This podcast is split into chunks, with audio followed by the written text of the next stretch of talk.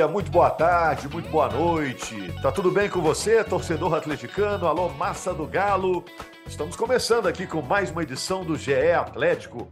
É o Galo, um dos candidatos aos grandes títulos dessa temporada.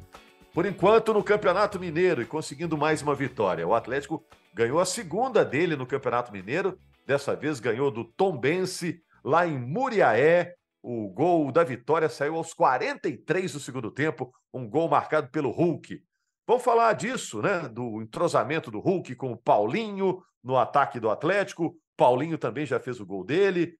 Vamos saber também quem está pedindo passagem nesse time atleticano, qual posição que está mais carente e tem que procurar alguém para o lugar. E eu quero saber também sobre os dois anos do Hulk. É, o Hulk está completando dois anos no Atlético como foi esse ganha-ganha aí, Hulk e Atlético, nessa união?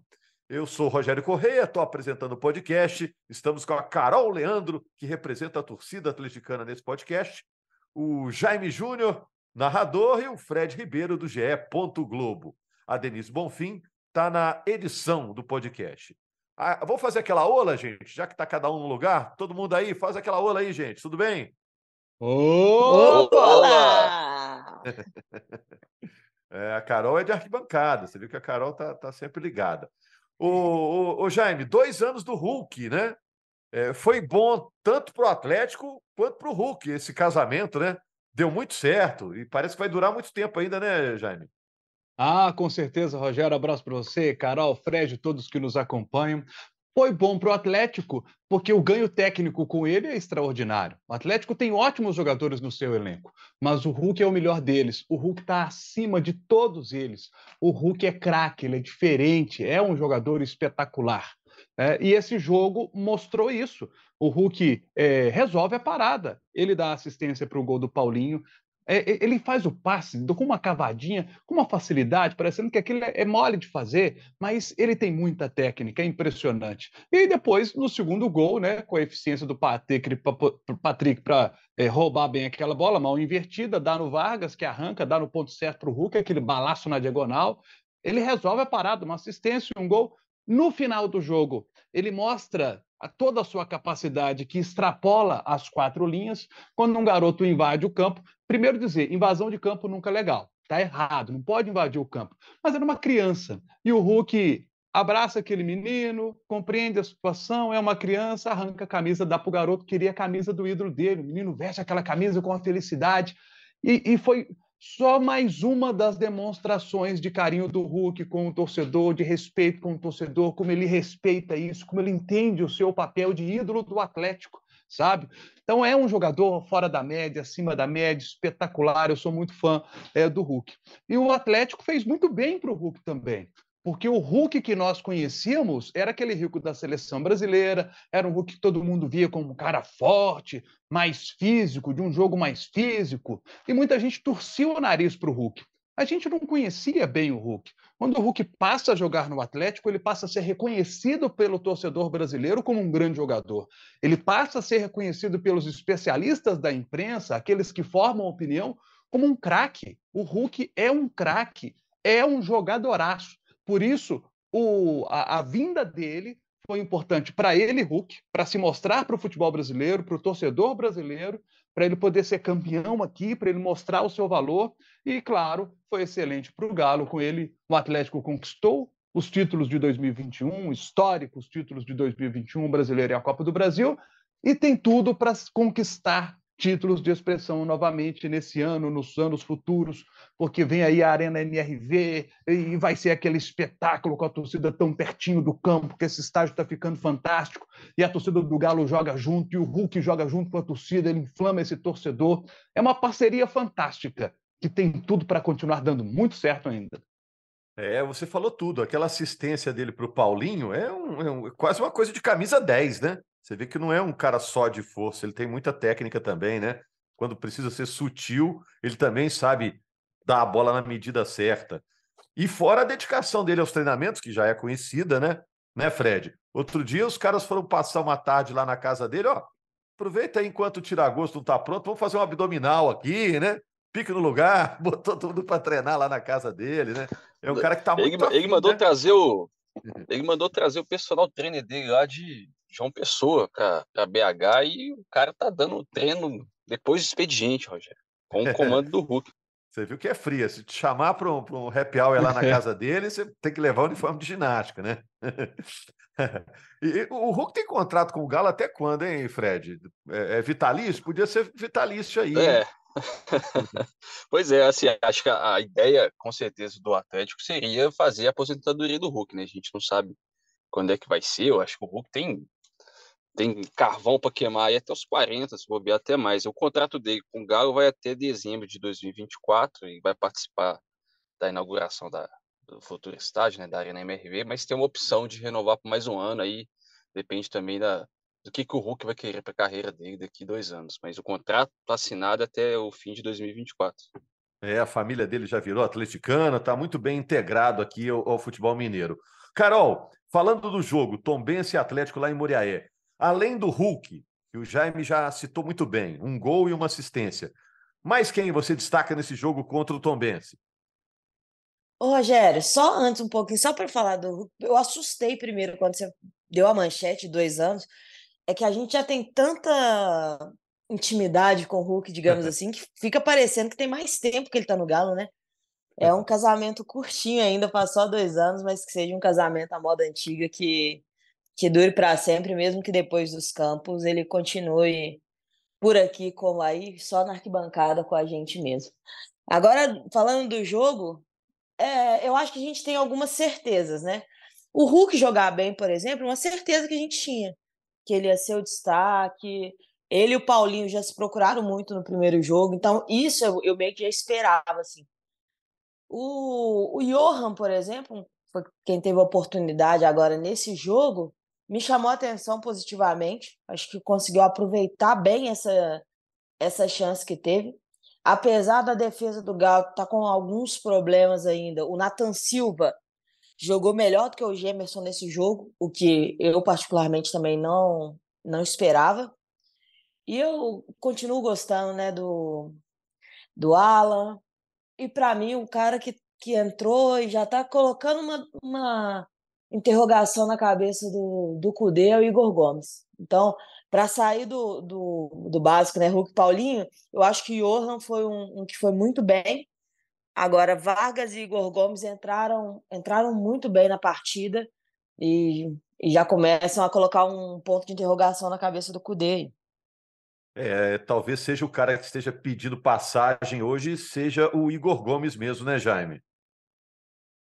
É, Rogério, e aí eu, eu penso o seguinte: eu, eu não vejo a hora, e tem, talvez já seja no próximo jogo, de ver o Atlético jogando com Edenilson pelo corredor central pelo lado direito, com Patrick pelo corredor central pelo lado esquerdo, Igor Gomes por dentro, ou o Pedrinho por dentro, sabe?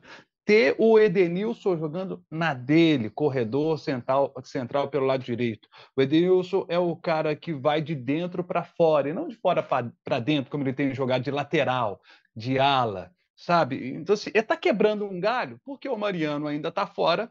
É, tomara que o Mariano já possa voltar nesse jogo do fim de semana, caso ele aconteça. Tem um julgamento nessa terça-feira do Ipatinga, vamos ver como é que vai ficar, se o Ipatinga é mantido ou se entra o Betim. Mas tendo o jogo no fim de semana, tomara que o, Mariano já possa voltar né? O, o Paulo Henrique está essa incógnita, né? A, a, primeira apresentação dele é, eu não gostei, mas é, seria injusto julgá-lo por apenas um jogo. Vamos dar mais tempo ao Paulo Henrique para que ele possa mostrar o seu futebol. Mas imagino também que o Atlético já está se movimentando para trazer um lateral, talvez um lateral para ser titular, já que o Mariano está caminhando também aí é, para o fim da sua carreira, já, já, já mais experiente, mas ainda um, um, grande jogador, vai ser muito útil ao Galo nesse ano. Eu estou com essa expectativa, sabe? É, já nesse, nesse fim de semana, a gente já vê essa formatação de time dentro daquilo que a gente imagina na nossa cabeça, né? Com o Patrick pela meia esquerda, o Edilson pela meia direita, e aí essa função centralizada ali, botar o Igor Gomes ou botar o Pedrinho, né? É, eu já estou com já tô com essa ideia assim na cabeça, querendo ver logo isso aí, porque é, o, daqui a pouco o Atlético tem o clássico, né? Porque depois desse jogo, se acontecer contra o Ipatinga no, no fim de semana, tem um jogo quarto contra o Atlético, contra o Democrata de Sete Lagoas, e depois já é o clássico contra o Cruzeiro. Né? Então, o ideal é que esses próximos jogos o Cudê tenha já ali essa formação ideal para jogar contra o Cruzeiro. Né? E, e, e, depois do clássico contra o Cruzeiro, é patrocinense, dia 18. Esse jogo eu acho que ele vai meter time reserva, porque quatro dias depois ele tem um cara bobo lá na Venezuela. Então, é, é aí a Libertadores. Então, assim, é, jogo para ele poder testar aquela formação ideal são esses próximos aí, né? Você tem aí o, o Ipatinga, o Democrata Sete Lagoas e o clássico contra o Cruzeiro. É, e desses caras que foram titulares no ano passado, durante vários jogos, pergunto para os três aí: Mariano, é, Zaratio, Pavon, até o Ademir foi titular durante muito tempo. Qual desses que vai ter mais dificuldade para recuperar a posição, na opinião de vocês, na hora que tiver todo mundo pronto? O Ademir está disponível aí, né? Mas os outros estão se recuperando no DM. O Mariano tem menos briga, né? Tem menos disputa para ele. Né? É, é, ele e o Paulo Henrique. Então o Mariano vai voltar. Mariano é titularíssimo na disputa com o Paulo Henrique. Agora, é, no meio de campo. O, sem contar o Arana, né? Que demora mais um tempo, né? Que também seria um cara para voltar e assumir, né? Sim, agora meio de campo, a briga para o Zaratio é maior, né? Porque tem Igor Gomes, tem Pedrinho, que, que fez um primeiro jogo muito bom, nesse já esteve um pouquinho mais abaixo, o Igor Gomes tem entrado bem no time. Acho que a disputa para o Zaratio ela, ela é maior. Mas se o Zaratio estiver jogando no, no, em alto nível, né? No, no, mais alto nível que ele já demonstrou no Atlético, a posição é dele, né? Tem que ver como é que o Zaratio volta. O problema para o Zarate, eu acho o seguinte: é, como é, ele demora ainda a voltar, ele deve voltar só ali no meio de março, é que ele deve voltar. Até lá, Pedrinho e Igor Gomes podem né, aproveitar bem as oportunidades e atingir um nível de jogo que eles vão ser titulares, e aí é, podem não dar essa brecha ali para o Zarate mostrar a sua, a sua, bola. Né? Então, assim, a, a, essa disputa no meio aí ela está mais acirrada. O que, que vocês acham? Carol, Fred? É, eu acredito que desses jogadores aí, desculpa, Carol, mas rapidinho, assim, eu acho que o Ademir vai ser o. Tem maior, ele já teve dificuldade de ser titular no passado, mesmo com o Cuca, e nessa concorrência, assim, porque o Ademir ele é um ponto, né? Sempre foi um ponto. Ele não se encaixa muito bem como o segundo atacante, foi usado pelo Codê como meia-direita no, jogo, no jogo treino contra o Vila Nova, mas é um, o setor, como já me destacou, de muita concorrência, acredito que o Ademir realmente vai, vai continuar sendo aquele jogador de segundo tempo. É, até porque, né, é, Fred, mudou radicalmente o esquema tático do Atlético do ano passado para cá, né? Até o ano passado era focado nos pontas, né? O Ademir de um lado, o Keno do outro, Sim. mudava um, mudava outro, mas o esquema era esse, os caras bem abertos ali, né? Agora é diferente, são dois atacantes, Paulinho e Hulk, né?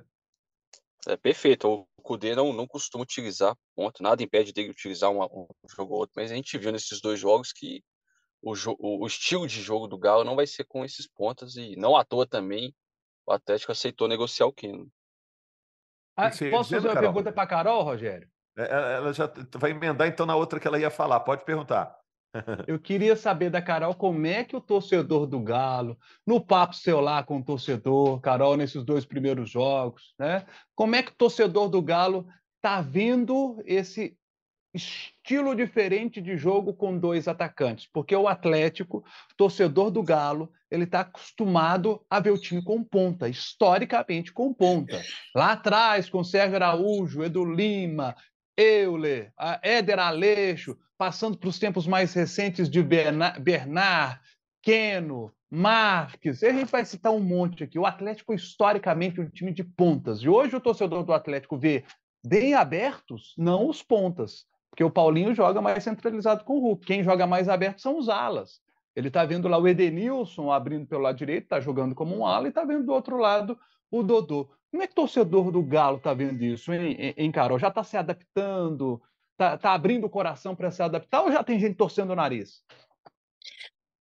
É, vamos lá para as duas coisas. Primeiro, eu acho que eu, eu tô com o Fred nessa, que eu ia falar era exatamente que Pavon e Ademir vão ter muita dificuldade de jogar esse ano, porque mudou, mudou o esquema, não tem mais ponta para eles jogarem ali onde eles sempre jogaram. E quando voltar, o Pavon, por exemplo, ele já vai ter aí o Vargas, o Sacha, muito à frente dele nessa briga. E eles estão competindo num lugar onde tem o Hulk. O Hulk não dá chance. Ele não abre espaço para concorrência, né? Ele é muito bem é, tá muito bem fisicamente, então ele não, não precisa ser poupado, ele não precisa dar vaga pro, pro cara no meio do jogo. Essa questão, e fora que a referência técnica do elenco, né? Então é muito difícil a briga deles. Ficou resumida toda é, uma briga com o Paulinho, é muita gente para uma vaga só. Eu acho que esses vão ser os que vão ter mais dificuldade de se encaixar nesse, nesse esquema de jogo. E assim, Jaime, é, eu vejo uma aceitação muito boa por parte da torcida do Galo. Por, exatamente porque a torcida do Galo também gosta dessas duplas de atacante, né? A lá.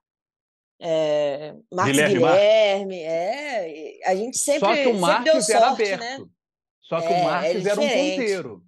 Não, é, não jogava por dentro com o Guilherme, era diferente.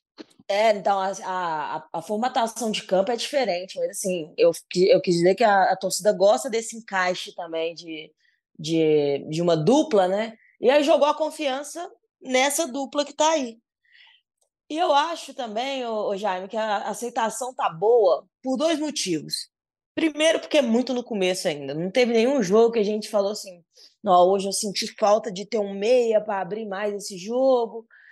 E também porque não tem nenhum ponta que, que está no elenco hoje que, que seja muito muito ídolo, muito querido dentro da torcida do Galo, como seria o problema se o Keno tivesse aqui? Eu acho que se o Keno tivesse aqui, Jaime, a gente já teria questionamento sobre por que não jogar com pontas. Mas o fato de não ter o fato de não ter nenhum ponta que é ídolo da torcida, muito querido pela torcida, eu acho que a torcida também está naquele ponto de, assim como os jogadores, se adaptar ao, ao esquema do CUDE. E eu, particularmente, ainda não escutei nenhuma reclamação né, nessas conversas de beira de estádio sobre, sobre não jogarmos com ponta ainda não. É, mas eu acho que até o fim da temporada muita gente vai reclamar da saída do Keno, viu? O Keno já está fazendo sucesso lá no Fluminense. Olha só, outra coisa que eu queria dividir com vocês aqui, eu acho que Palmeiras, Flamengo e Atlético são os grandes candidatos ao título desse ano, como foram no início do ano passado. No final, o Palmeiras ganhou títulos importantes, o Flamengo ganhou títulos importantes e o Atlético acabou deixando a sua torcida um pouco frustrada. Eu vi o jogo do sábado entre Palmeiras e Flamengo eu já fiquei pensando, poxa, é, o Galo vai ter que dar uma correr um pouquinho atrás agora, né? Porque os caras elevaram o patamar, né? Palmeiras e Flamengo, né, gente? Elevaram, elevaram. É. É, e o Palmeiras, você vê que o Palmeiras ainda vai buscar reforços, há uma pressão da torcida para buscar reforços, um time que já é muito forte. E o Flamengo também vai atrás de mais reforços. Né? O Flamengo é, conseguiu uma venda agora que já, já bateu sua meta né, de, de vendas, então a, o Flamengo vai buscar mais reforços, vai, vai estar ainda mais forte.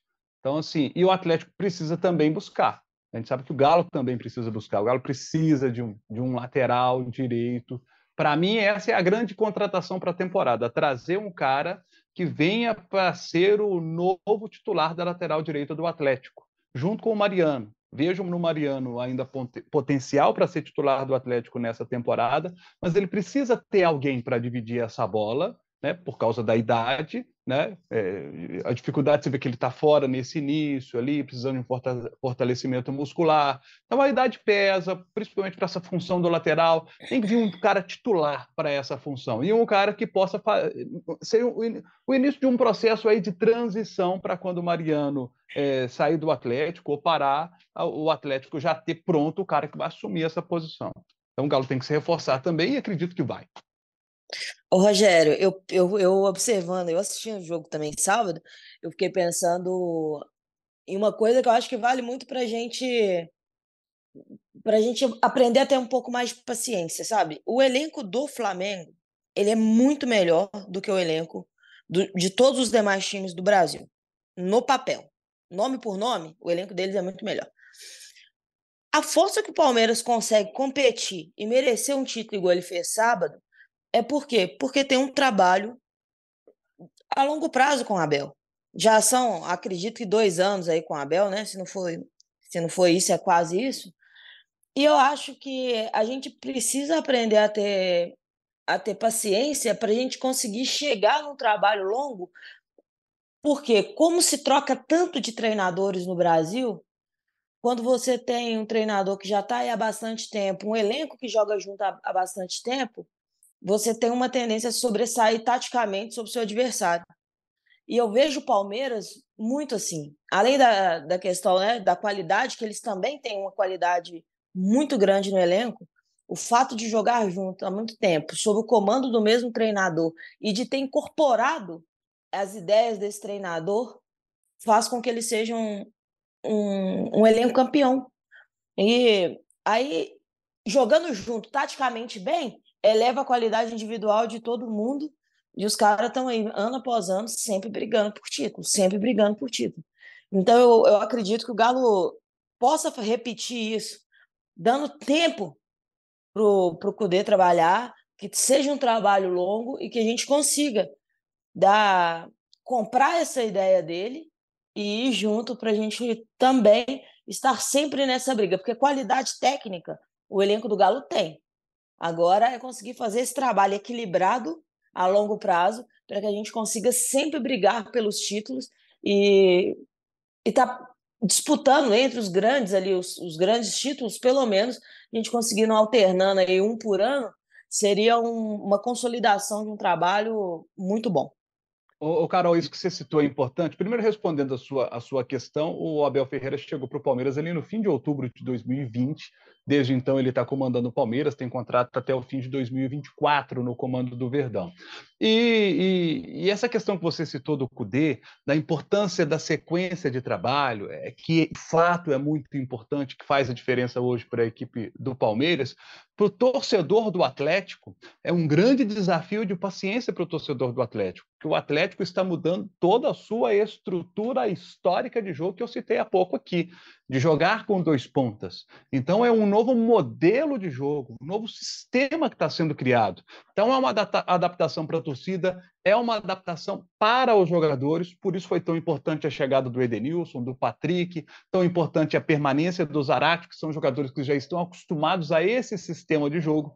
Isso vai ajudar muito para que o elenco se adapte mais rapidamente a esse sistema de jogo. Acho que é importante também para o próprio Cudê saber também que ele, dependendo da situação, percebendo se caso aconteça, tá? Tá muito no início ainda, né? Ainda não podemos dizer se deu certo ou se não deu. É mais para frente que a gente vai olhar isso. Mas se o Cudê, que tem, que gosta do sistema de jogo, que é jogar com uma linha de quatro, um volante à frente dessa linha de quatro, com três meses e dois atacantes, como todo mundo já viu, como ele jogou no Racing, como ele jogou no Internacional, lá na Europa, ele gosta desse sistema de jogo. Mas o Cudê também precisa ter a inteligência de perceber que se por acaso esse sistema de jogo não der certo, dentro do Atlético, ele precisa ter a capacidade e a inteligência de perceber o momento certo para mudar e voltar a jogar o jeito histórico do Atlético com dois pontos. Então, assim, eu acho que é, é, tudo é uma questão de adaptação. Tomara que o Atlético se adapte ao jeito que o de jogar, ao sistema que ele goste, que ele gosta de jogar. Como foi no Internacional, a adaptação dos jogadores foi muito rápida no Internacional. O time encaixou muito rápido e fez uma boa temporada com ele. Tomara que aconteça a mesma coisa com, com o Atlético. Né? Mas se essa adaptação não aconteceu, o treinador também tem que ter a inteligência de mudar.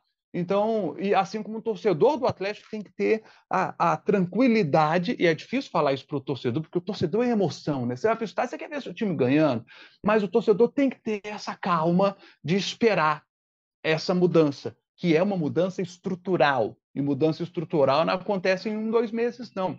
Ela é difícil de acontecer, ela, ela requer tempo. E o torcedor do Galo precisa ter a consciência de que é preciso dar tempo ao tempo para essa adaptação acontecer. É, de qualquer forma, dois jogos, duas vitórias, isso já dá também aquela tranquilidade para o técnico continuar testando, né?